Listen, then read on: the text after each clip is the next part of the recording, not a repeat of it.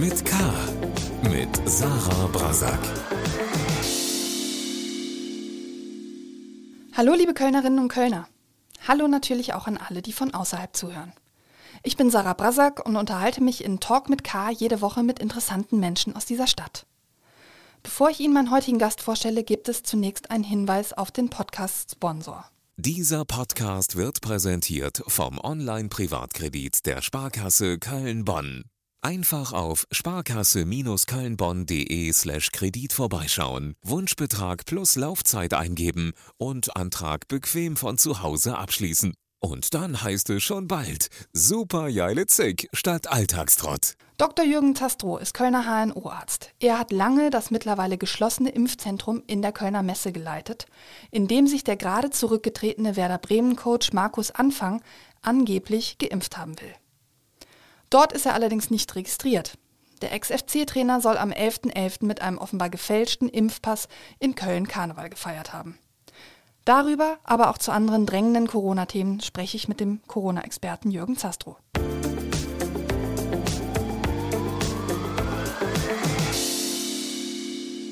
Herr Dr. Zastrow, Sie haben das Impfzentrum in Köln-Deutz geleitet in dem der gerade zurückgetretene Werder Bremen-Coach Markus Anfang angeblich seine Impfung erhalten haben soll. Das behauptet er zumindest. Haben Sie etwas, das Sie Herrn Anfang gerne sagen würden? Ja, blöd gelaufen. Und ähm, ich weiß auch gar nicht, äh, ob er sich der kriminellen Energie bewusst war, die er da an den Tag gelegt hat. Aber inzwischen weiß er es, glaube ich. Und ähm, das ist eben kein Kavaliersdelikt, mal so einen Ausweis zu fälschen, sondern das gehört äh, auch richtigerweise ins Strafrecht. Und ähm, da kommt unter dem Verlust seiner Trainertätigkeit noch einiges auf ihn zu. Daraus äh, entnehme ich, dass Sie es richtig finden, dass er jetzt als Coach zurücktritt. Natürlich ist das richtig und auch erforderlich. Äh, äh, mein Gott, was für ein, äh, äh was für ein Bild, was für ein Image. Äh, äh man muss sich schon im Klaren sein. Ich meine, die, die Fußballtrainer sind ja schon Menschen, zu denen man aufblickt. Also nicht so wie wir Ärzte, sondern das sind ja richtige Götter ne, äh, des Platzes. Ne, äh, nein, also Scherz beiseite. Natürlich hat man in so einer Position äh, eine große Verantwortung und hat auch, ist eine öffentliche Person. Äh, äh das wird ja auch bezahlt und das wird ja auch genossen und darüber muss man sich im Klaren sein. Und äh, wenn man das nicht ist, dann muss man schmerzlich lernen. Jetzt ist Herr Anfang ja nur ein ganz besonders prominenter Fall und ich meine Sorge jedenfalls ist, dass angesichts der laschen Kontrollen es eigentlich häufiger so ist, dass viele Impfgegner sagen, legen wir doch einfach gefälschte Zertifikate vor. Die meisten Leute wischen ja eh noch nicht mal drüber, sondern gucken eben auch drauf. Ähm, ist das auch Ihre Sorge? Hm, es ist nicht wirklich meine Sorge, weil ich sorge mich nur um Dinge, die ich ändern kann. Und das kann ich ja nicht ändern. Äh, was wir machen können, ist ähm, ähm, die Entscheidung, die ja vorher gefallen ist. Da muss man, das muss man ja bedenken. Vorher ist nämlich die Entscheidung gegen die Impfung gefallen. Und äh, da kann ich wirken und mit den Menschen reden und versuchen, die zur Impfung die, die zur Impfung zu bringen. Denn wer sich impfen lässt, braucht keinen gefälschten Impfausweis. Ne, es sind ja zwei falsche Entscheidungen. Äh, und ich weiß gar nicht, welche schlimmer ist. Die erste falsche Entscheidung ist ja, sich nicht impfen zu lassen. Und die zweite falsche Entscheidung ist dann auch noch zu betrügen ähm, und andere erhöhter Gefahr auszusetzen. Das ist ja das Besondere. Das ist ja der Unterschied zwischen Schwarzfahren, da betrügt man äh, äh sozusagen eine, äh, eine ähm, na, ein Unternehmen, äh, äh was äh, um die Fahrt, die es einem zur Verfügung stellt, ähm, beim Schwarzfahren gefährdet man aber, äh, beim Schwarzfahren, beim äh, Impfpassfälschen äh, gefährdet man aber andere Menschen. Ähm, und ähm, das äh, finde ich dann nicht mehr so lustig. Auch wenn Sie es nicht beeinflussen können, in Ihrer Einschätzung als Experte, Herr Anfang wird ja vermutlich nicht der Einzige sein, der auf die Idee kommt, so einen Impfpass zu fälschen, oder? Nein, das wird er natürlich nicht sein. Ähm, ich hoffe, dass die Zahl dieser äh, Menschen, die das machen, ähm, so gering ist, dass es epidemiologisch nicht äh, äh, bedeutsam wird. Ähm, aber, und äh, deswegen bin ich dankbar für die Diskussion um Herrn Anfang, genauso wie um die Diskussion um Herrn Kimmich, weil äh, das hat dazu geführt, dass eben ein öffentlicher Diskurs über bestimmte Themen geführt wird. Und ähm, bei Herrn Kimmich war es halt die Impfverweigerung. Äh, und bei Herrn Anfang ist es die Fälschung äh, äh von äh, Impfdokumenten. Und ähm, äh, ich finde es jetzt wichtig, äh, auch klar zu machen, das ist jetzt kein Scherz oder kein Kavaliersdelikt, sondern eine ernstzunehmende Straf Straftat und wird übrigens auch entsprechend bestraft. Und ich glaube, das ist äh, äh das Entscheidende jetzt tatsächlich abschreckende Wirkung zu entfalten. Da hat die Rechtsprechung auch eine große Verantwortung, um den Leuten klarzumachen, Leute, lasst es lieber sein. Denn wenn ihr damit erwischt werdet, dann gibt es so richtig Ärger. Und das sind eben nicht nur mal 20 Euro wie beim Schwarzfahren. Jetzt ist ja ein Argument der Impfgegner äh, zu sagen, naja, es ist doch völlig ausreichend, wenn ich mich teste, um am gesellschaftlichen Leben teilhaben zu können, weil das ist die Sicherheit. Wie bewerten Sie dieses Argument? Das ist eben nicht die Sicherheit, sondern die Sicherheit, die absolute Sicherheit gibt es überhaupt nicht. Ne, wir wissen doch alle, wenn wir morgens aufstehen, kann es sein, dass wir an diesem Tag sterben. Die Wahrscheinlichkeit ist abhängig von unserem Risiko, wie, wie gesund wir sind und was wir so treiben den Tag über. Ähm, aber äh, wie gesagt, das Leben an sich ist lebensgefährlich und es gibt keine Sicherheit, äh, keine hundertprozentige Sicherheit vor Ansteckung, damit man das schon mal äh, äh, klar hat. So, und es gibt keine hundertprozentige Sicherheit vor Ansteckung nur durch Testen, sondern erst aus der Kombination von Impfen vor allen Dingen, das ist das Wichtigste, das sagen alle Epidemiologen, Testen und den Aha-Maßnahmen. Nur diese Kombination, jede für sich, reduziert das äh, Infektionsrisiko deutlich, aber zusammen in Zusammenwirkung äh, addiert sich das nicht, sondern multipliziert sich. Und dadurch haben wir dann schon einen sehr hohen Schutz. Was, die, was der fatale Irrtum bei den äh, Testgläubigen, so nenne ich sie mal, ist, dass erstens jeder Test ja auch eine, eine falsche Quote hat, eine falsche Rate, wo der Test sich irrt. Ne? Und äh, falsch positiv ist ja nicht schlimm, dann wird einmal zu viel getestet halt. Bei der Kontrolle fällt es dann auf. Aber falsch negativ ist fatal. Das ist nicht häufig, kommt aber eben vor. Heißt aber, sicher sind die eben nicht. Nicht absolut, sondern nur relativ sicher. Das nächste ist, äh, äh der, äh, der Test ist ja nur ein Blick in ihre Vergangenheit. Ähm, das bedeutet, Sie testen sich morgens um neun. Sie haben sich drei Tage vorher angesteckt und Sie können mittags um 13 Uhr schon infektiös sein. um neun waren Sie es noch nicht. Ne? Das heißt, äh, es ist eine scheinbare Sicherheit und eigentlich können Sie nur was sagen über den Testzeitpunkt. Aber den Zeitraum danach und wann Sie sich vorher womit infiziert haben und wann Sie positiv werden, das weiß kein Mensch. Und insofern ist das eben eine relative und, wie ich finde, als einzige Maßnahme eine sehr trügerische Sicherheit, sondern die Sicherheit entsteht erst aus der Kombination der verschiedenen Maßnahmen. Schnelltests sind ja jetzt auch bei den Geimpften wieder ein ganz großes Thema. Der Virologe Christian Drosten wird ja gerade überall zitiert mit seiner Aussage, dass die Schnelltests bei Geimpften besonders in den ersten Tagen besonders unsicher sind. Also bevor Symptome zum Beispiel auftreten, etwa wenn es um Impfdurchbrüche geht. Heißt mhm. das auch, Geimpfte sollten sich derzeit nicht allzu sorglos, gerade auch in größeren Gruppen treffen, selbst wenn sie sagen, wir sind geimpft und wir sind schnell getestet? Natürlich sollten sie das nicht. Äh, man muss natürlich in den jetzigen Zeiten drüber nachdenken, welcher Weg in die Öffentlichkeit ist unbedingt notwendig. Ne? Also wenn ich höre von Menschen, die sagen, ja, äh, die letzte Woche, wenn ich aus war, hier und dort bin ich getestet worden, aber da und an jenem Ort bin ich nicht getestet worden. Da war meine Frage, äh, wie oft warst du denn aus letzte Woche? Ja, vier Abende. Und dann ist meine Frage, warum? Warum muss das jetzt sein? Und das äh, kann ich wirklich nicht verstehen. Ähm, Nochmal, erst aus der Kombination der Maßnahmen Also äh, aha heißt ja auch, dass man sich zurückhalten äh, sollte mit äh, Treffen, die nicht unbedingt nötig sind. Ähm, und ähm, damit man die Dinge, die am wichtig sind, vielleicht weitermachen kann und wir nicht äh, in den nächsten Lockdown schlittern. Und äh, äh, wie gesagt, testen ist ganz wichtig, aber nicht die alleinige Maßnahme, sondern in der Kombination mit Impfen, mit Aha-Maßnahmen und mit defensivem Verhalten. Und äh, viele haben halt noch anscheinend nicht gehört, was die Glocke geschlagen hat. Äh, äh, wir sind in einer bedrohlichen Situation und eine Zahl, die ich am, am schlimmsten finde, ist, wenn Herr Weiler sagt, von den Infektionen, die wir jetzt pro Tag haben, werden 400 sterben. Und zwar jeden Tag. Und diese 400, die wären nicht nötig gewesen, hätten wir uns bisher vernünftiger verhalten und hätten dieses, diese ganze Epidemie ernster genommen. 70 Prozent der Menschen haben das ernst genommen, 30 Prozent leider nicht. Sie meinen den RKI-Chef äh, Lothar Wieler? Äh, ja, genau. Nehme ich an. Genau, nur ja. für alle, die sich jetzt fragen, wen Sie da gemeint haben. Ja. Jetzt gibt es ja im Moment auch in Köln lange Schlangen für die Boosterimpfungen. Und viele Menschen machen sich Sorgen, dass ihr Impfschutz auch schon vor den empfohlenen sechs Monaten nicht mehr wirksam ist. Ist diese Sorge begründet? Nein, diese Sorge ist statistisch völlig unbegründet.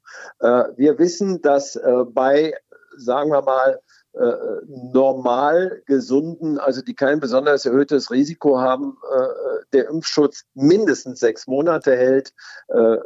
ich bin 66 und habe mich erst nach acht Monaten nachimpfen lassen, weil ich einfach davon ausgegangen bin, äh, mein Impfschutz ist noch ausreichend. Und ähm, also sechs Monate ist ein, eine zuverlässige Zeit. Ein Anders ist es, wenn Menschen schwer krank sind. Ähm, was meine ich damit? Zum Beispiel Krebspatienten, die eine Chemotherapie kriegen, Patienten, die wegen Autoimmunerkrankungen immunsuppressive Medikamente zu sich nehmen, Menschen, die äh, grundsätzlich schwerst krank sind, schwer herzkrank, schwer lungenkrank, äh, äh, Stoffwechselstörung. Solche schwerkranken Patienten äh, haben ein schlechtes Immunsystem und da ist die Immunabwehr wahrscheinlich schon viel früher schwach und die sollten vorher geimpft werden. Deswegen ist es so wichtig, dass man sich mit seinem behandelnden Arzt über die Frage der Impfung austauscht. Denn das ist letztlich immer eine medizinische Einschätzung und die ist individuell und von Mensch zu Mensch verschieden. Aber nochmal, in der nicht grunderkrankten, und mit Grunderkrankung meine ich jetzt nicht äh, äh, Haarausfall oder ein Exem, sondern mit Grunderkrankung meine ich schon immunrelevante Erkrankungen, wie die genannten.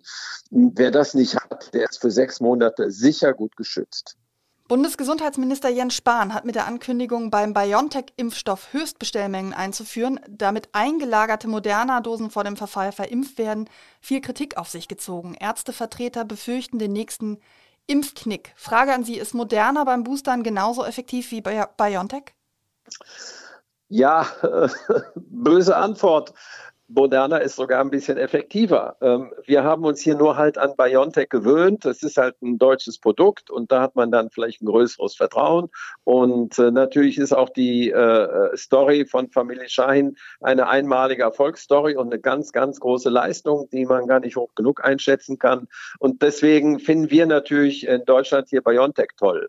Äh, Moderna ist aber in den Studien äh, ziemlich gut und ist ähm, äh, im Eintritt des Schutzes ein bisschen vor BioNTech, auch in der Dauer des Schutzes ein bisschen vor BioNTech. Alles hat seinen Preis. Dafür ist bei bei Moderna, apropos Preis, Moderna ist auch noch preiswerter, glaube ich, äh, bin ich aber nicht sicher. Ähm, ähm, es hat aber eine Nebenwirkung, die bei äh, BioNTech nicht auftritt, nämlich bei Menschen unter 30. Und jetzt sprechen wir aber von sehr seltenen Fällen, also auf 10.000 einer oder zwei.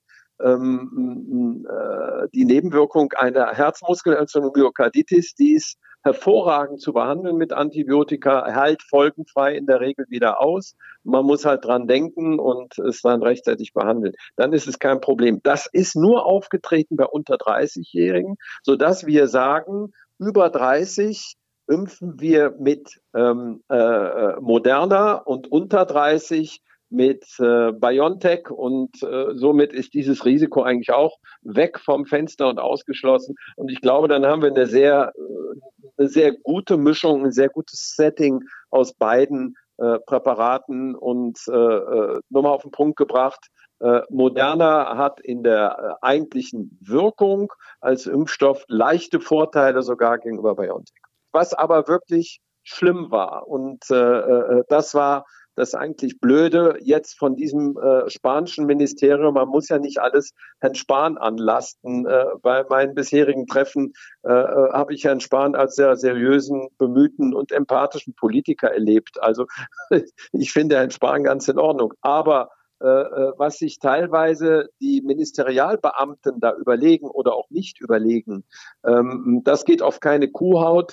Man hätte das ganz anders kommunizieren müssen. Deswegen sind die Ärzte alle so sauer. Hätte man gemeinsam überlegt, wie können wir jetzt den Wechsel von BioNTech auf Moderna hinkriegen innerhalb von zwei Wochen, äh, dass man das äh, überführt, gemeinsam mit den Ärzten, mit den Leuten, die das vor Ort umsetzen, mit der Kassenärztlichen Bundesvereinigung. Aber am Freitagabend um 20 Uhr das aus der Tagesschau zu erfahren, als Verantwortlicher, dass wir dann ab nächsten Dienstag äh, äh, nur noch äh, ganz wenige Impfdosen bestellen können. Das geht überhaupt nicht und das ist äh, wirklich ein schwerer Kommunikationsfehler und äh, das kann ich überhaupt nicht verstehen, weil wir geben uns alle Mühe, hier eine gute Oberfläche zu bilden und auch äh, auf die Menschen einzugehen, auf die Patienten und gemeinsam mit der Politik das zu schultern. Aber äh, äh einen so hier in den Rücken zu treten, äh, und ich glaube, das war tatsächlich versehen, das haben die gar nicht auf dem Schirm gehabt, dass es vielleicht auch noch Ärzte gibt, mit denen man sowas besprechen kann, wie man das macht. Äh, das ist leider die ähm, äh, selbst gegebene Autorität der Behörden, die glauben, sie können alles einfach verkünden und dann passiert das auch so. Und äh, das war in dem Fall falsch. Entschuldigung, aber das musste ich mal loswerden, die Kritik. Die Forderungen nach einer Impfpflicht werden angesichts der desaströsen Situation in Krankenhäusern immer lauter. Was sagen Sie?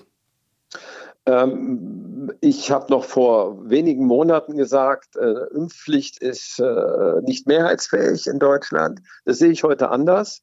Ähm, epidemiologisch äh, äh wird sie notwendig sein. Äh, wir hatten ja immer äh, gehofft, durch Appelle die Menschen dazu zu bringen, äh, zur Vernunft zu kommen und sich impfen zu lassen für sich und andere. Ähm, das muss man mal irgendwann sagen, hat nicht funktioniert. Denn wir sind jetzt im, am Appellieren sozusagen, wie man auf Kölsch sagt, schon seit etlichen Monaten. Und wo sind wir denn mit den, mit den Impfquoten? Wir stagnieren. Wir sind deutlich schlechter übrigens als andere Länder gegen den wir uns immer als äh, äh, besonders leistungsfähige Gesellschaft generieren. Äh, hier war es mal umgekehrt. Ähm, und äh, äh, wenn wir uns jetzt hier darstellen als Biotop für Einzelmeinungen, ähm, dann kann man das ja so machen. Aber äh, der Herr Montgomery, das ist der Präsident der Ärztekammer, äh, ähm, äh, ist, glaube ich, schon liegt nicht schief mit seiner Einschätzung. Hier haben wir es mit Terrorismus von Minderheit gegenüber der Mehrheit zu tun. Denn die 400 Toten, die wir jetzt haben, die müssten pro Tag, die müssten wir nicht haben, wenn wir uns alle bei Zeiten geimpft hätten. Und da müssen sich schon die Menschen, die bisher sich nicht geimpft haben, diese Verantwortung, äh, äh, der, deren müssen sich bewusst sein und diesen Vorhalt, den müssen sie auch jetzt aushalten. Und das find, würde ich für mich sehr, sehr schwierig finden, wenn ich dafür verantwortlich wäre, dass andere Menschen sterben. Herr Dr. Zastro, vielen Dank für das Gespräch. Sehr gerne.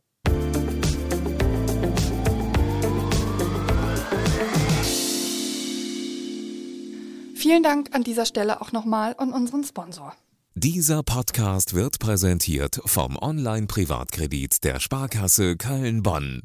Einfach auf sparkasse-kölnbonn.de slash Kredit vorbeischauen, Wunschbetrag plus Laufzeit eingeben und Antrag bequem von zu Hause abschließen. Und dann heißt es schon bald Super Jeile Zick statt Alltagstrott. Ich möchte an dieser Stelle neben weiteren Folgen von Talk mit K mit tollen Gästen wie Alexander Gerst oder Anke Engelke auch unseren neuen Podcast Stadt mit K News für Köln empfehlen.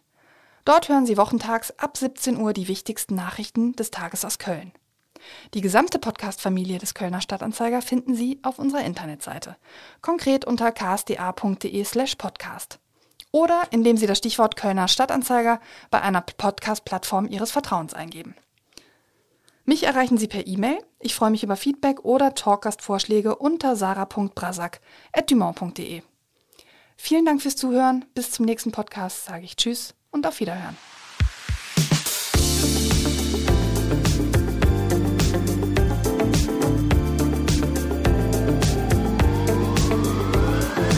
Talk mit K.